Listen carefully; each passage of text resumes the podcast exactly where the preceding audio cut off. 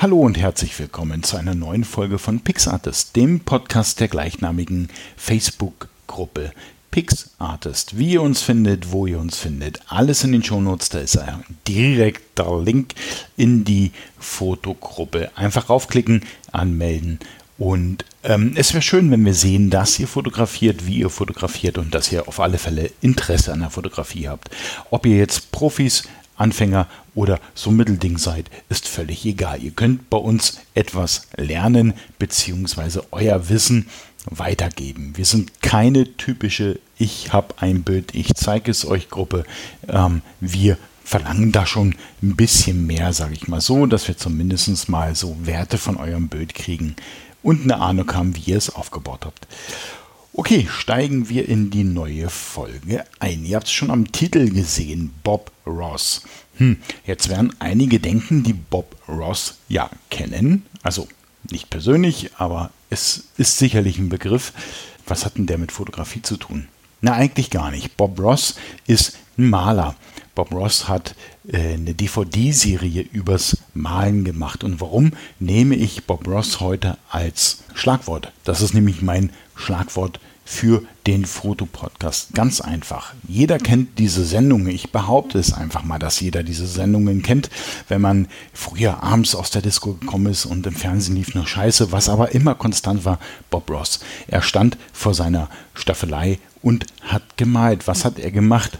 Ähm, im Endeffekt keine mega spektakulären Bilder. Er hat meistens immer einen Berg gemalt, irgendwie einen krassen Himmel, äh, Tannen, einen Fluss, ein Haus oder eine Bank und ähm, Nebel, Blumen. Aber die Art und Weise, wie er vorgeht, die ist interessant und die hat schon was mit Fotografie zu tun. Zum allerersten, Bob Ross macht sich einfach mal Gedanken über das Bild, bevor er ähm, loslegt und malt. Er hat eine Vorstellung, wie dieses Bild auszusehen hat. Bob Ross geht auch hin und teilt sich seine Leinwand auf. Er sagt, okay, wo ist hier mein Fokuspunkt so gesehen? Was will ich eigentlich darstellen? Wie will ich in die Tiefe gehen?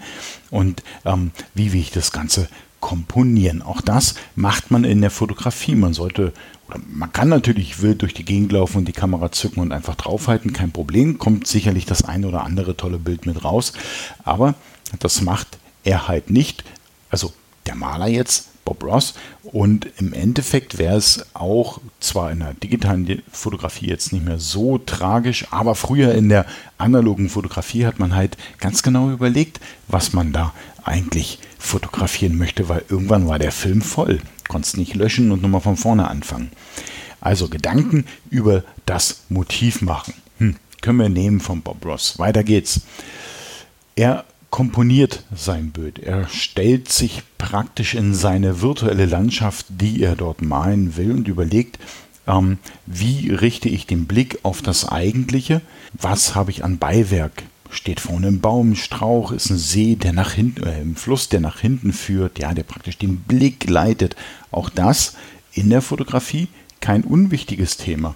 Ja, wie leite ich den Blick meines Betrachters, also der, der nachher mein Bild ähm, betrachten soll, wie leite ich den Blick eigentlich zu dem eigentlichen Thema, was ich in diesem Bild darstellen will. In der Malerei bei Bob Ross sieht man es ganz cool. Er arbeitet in Ebenen. Ja, er arbeitet sich immer von hinten nach vorne vor. Nun können wir nicht hinter dem Berg gehen und erstmal den Himmel fotografieren, vor dem Berg gehen, den Berg davor. Also man könnte schon, wäre halt ein bisschen aufwendig. Aber in der Bildbearbeitung zum Beispiel.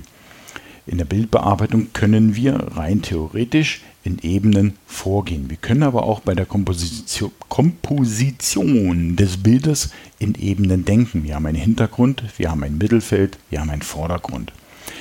Wenn man das Ganze so ein bisschen umlegt, ist es im Endeffekt nichts anderes. Und ganz zum Schluss ähm, gibt es bei Bob Ross halt einfach auch immer ein Finish. Er geht nochmal kurz über das Bild rüber, korrigiert hier und dort. Das wäre praktisch jetzt so seine Bildbearbeitung, wobei er das Bild ja selber geschaffen hat. Aber hey, das machen wir ja auch irgendwie. Ähm, ihr seht also, das ist gar nicht so weit voneinander entfernt, die Malerei und die Fotografie. Im Endeffekt müssen beide auf die gleichen Dinge achten. Bob Ross muss natürlich jetzt keine Blende einstellen. Er muss auch keine Belichtungswerte suchen oder irgendwie sowas. Das ist halt eine andere Technik, aber im Endeffekt benutzen beide die Grundlagen, die gleichen Grundlagen, um ein entsprechendes Bild zu generieren, zu gestalten, zu erschaffen. Von daher für alle die, die jetzt Interesse an Bob Ross haben, einfach YouTube Bob Ross Joy of Painting. Und damit war es das auch schon gewesen. Es würde demnächst bald wieder viel mehr Folgen geben. Ich habe eine kleine Pause gemacht. Ist mir auch gegönnt. Ihr könnt diesen Podcast hier kapern. Ihr könnt hier einfach auch was sagen. Entweder ihr schickt mir einfach eine Audiodatei, Audiodatei, wo ihr über ein Thema sprecht, was euch auf dem Herzen liegt, ein Fotografiethema. Oder wir machen ein Interview. Alles ist machbar. Einfach nur melden. Dann gehört die nächste Folge, die übernächste Folge, wie auch immer euch. Wenn ihr Interesse habt, meldet euch bei mir. Ihr findet mich in der Fotogruppe. Ich bin der Sendekasten. Ha, welch Zufall. Und schreibt mich einfach an und kapert hier eine Sendung. Bis dahin wünsche ich euch allzeit gutes Licht.